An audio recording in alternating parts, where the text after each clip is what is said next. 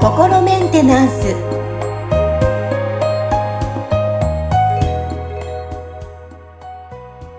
はい皆さんこんにちは心メンテナンス本日もアシスタント三上恵と気候ヒーラーの吉村隆二です。はい吉村さん本日もよろしくお願いしますよろしくお願いします。はい。ちょここ、こう、アメリカに吉村さんが留学してた経験もあるということで、いろんなね、あの、はいアメリカの、こう、行事ごととか、イベントの話とかも出たりすると思うんですが、さあ、はいあの、今月は、えー、感謝祭がありますね、アメリカの行事で。はい。はい、えっ、と、11月23日、えー、木曜日が感謝祭ということなので、ちょっとね、そのお話をえー吉村さんから聞いていこうかなと思うんですけど、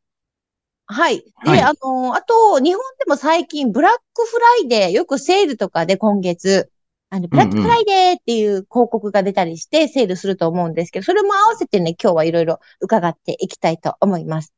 ちなみに、はいそのアメリカで留学されてた時に、どんな感じだったんですか、この感謝祭って。いや、あの、普通になんか学校がなんか休みになったりするんですよ。で、あの、確か、その、ちょっとなんか短めの休暇みたいなね。だから、その、一日だけ休日があるっていうよりも、なんかちょっとこう、数日間、あの、連休みたいな感じで、あの、休みがあるんですよ。学校とかは。はいはいで、はいはい。あのーまあ、なんか多分、その、えっ、と、ね、第、第二、11月の第2木曜日とかでしたっけ？なんかその、感謝祭の日が。で、あ、違う、第第第4です。第4か、第第四4木曜日ってなってて、で、だからその、なんか多分、その翌日は金曜日なわけじゃないですか。はいはい。だから、そうすると、木、金、土、日って金曜日休みにすれば、そのね、4日間、4連休とかになるわけですよね。そういうので、なんか学校とかは、なんか休みになってたんですよね。だから多分そういう時に、あの、そこにその金曜日休みにして、その、なんか、あなんだ、家族とゆっくり過ごすみたいなのが多かったんじゃないかと思うんですけど、うん。どうですか七面鳥も食べますか？やっぱり。あ、七面鳥、はいはい。あの、まあ、一人暮らししてた時はもうね、あんまりアメリカの、その、ん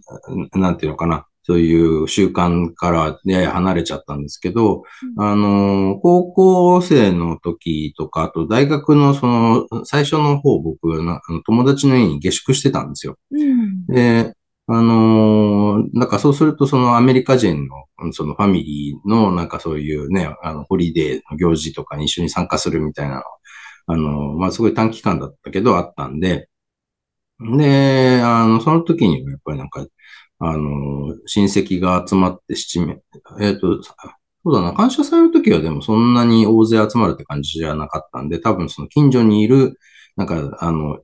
いとこの家族とかと、がちょっと遊びに来て、で、そのね、お母さんが七面鳥焼いてくれてみんなで食べてみたいなことをしてましたね。であとはなんかあの、うん学校でね、やっぱりこのなんか、参感謝祭ってどういう意味がある、あの、日なのかとかっていうのを習ったりしたんですけど、結構、僕あの、なんか、ちょっとその時になんだかなって思ったのが、その、感謝祭ってあの、もともと、あの、アメリカ大陸にね、あの、イギリスからこう入植してきた人たちが、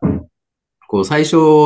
あの、まあ、なんでしょうね、暖かい季節にこうやってきたわけですけど、あの、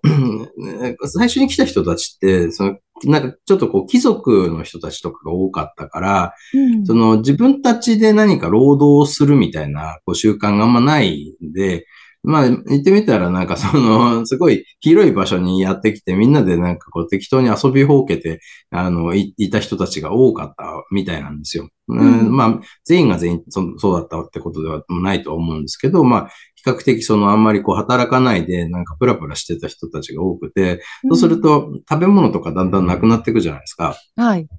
で、その、なんか、あの、こう、冬が近づいてきて、だんだんその、ね寒くなってきて、その、木の実とかもあんま取れなくなってとかってなで、蓄えてた食料もなくなってきてってなって、そその一冬、なんかこう、こう、越せないんじゃないかみたいなところで結構なんか、あの、ね、死者とかも出ちゃってたような状況だったみたいなんですけど、その時に、その、まあ、現地にいたネイティブアメリカのね、あの、ね、えっと、なんとか族っていう人たちで、さっきちょっとウィキで調べたんでね、ちょっと今、ウィキのページ開いてみましょうかね。えーっと植民地。このね、中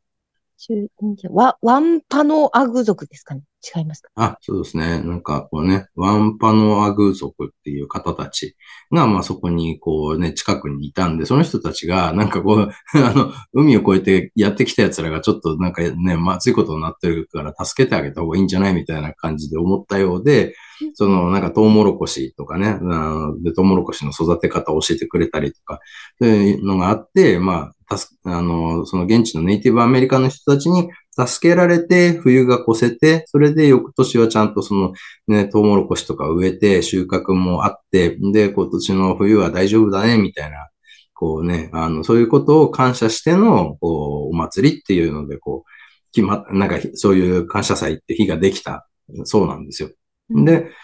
その感謝祭、こうね、ずっと今でも続いている割に、じゃあその後何が起きたかって言ったら、そのヨーロッパからこう来た人たちはそのうちどんどんなんか、俺たちこのなんか柵の中だけで暮らしてるのなんか嫌だよなって、あの外側にはあのね、なんか広い土地があるけど、あのわけのわかんないなんか裸同然の奴らがなんか、好き勝手やってるから、あいつらなんか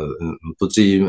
あの、奪って俺たちのものにしちゃおうぜみたいな、なんか感じになってって、結局そのね、銃でどんどんその、ネイティブアメリカンの人たちを追いやって、領地を広げてって、結局アメリカ全体が、なんか入植者の人たちがもうアメリカを銃でぶんどってしまったみたいな構図になったわけですよね。で、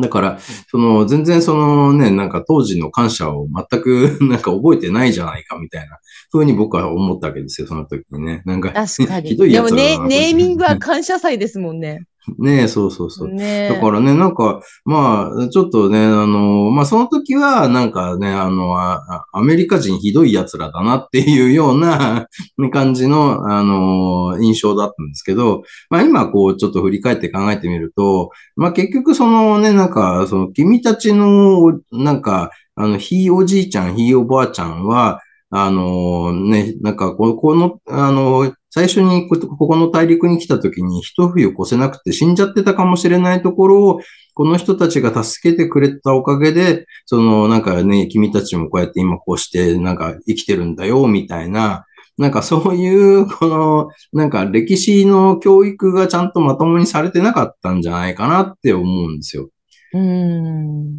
ね、きっねなんかとね。え、だからおじいちゃんとかひいおじいちゃんが助けられたんだってなったら、あ、そっかって、じゃあなんかこの人たち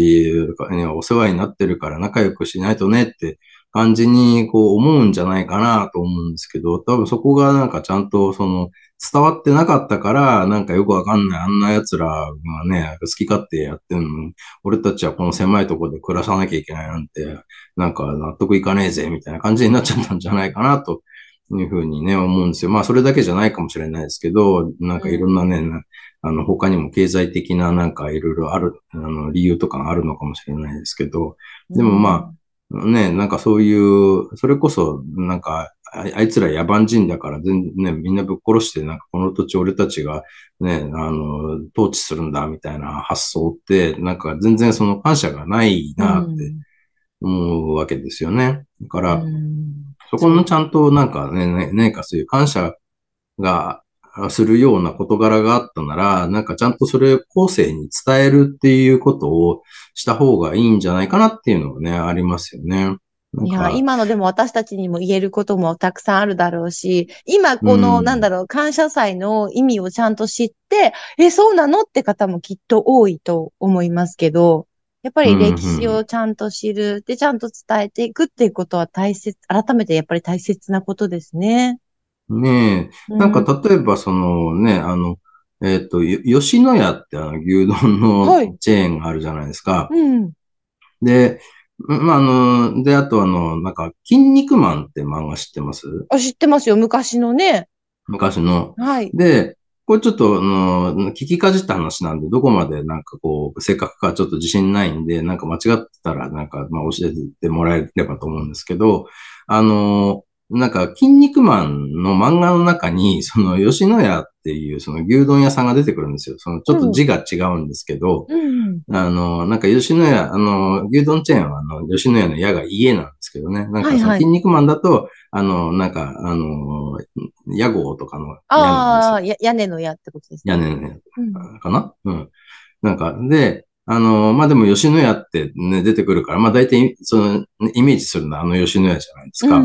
で、筋肉マンがそのなんか吉野家の牛丼大好きでよく食べてるっていう設定なんで、だからそれで結構、そのなんか吉野家のその売り上げが上がった時期があったらしいんですよ。筋肉マンのおかげで。はいはい、で、その、なんか、そこの、筋、えっと、当時の、その、吉野家の社長が、その、筋肉マンの作者のゆで、ゆで卵先生ね、あの、確か二人で漫画描いてる方たちだと思うんですけど、はい、なんかその、でも、ゆでたまご先生にはすごくお世話になったから、そのゆでたまご先生は、もうなんか、あの、吉野家の牛丼は、あの、もう、あの、永久に、あの、ただで食べられるようにします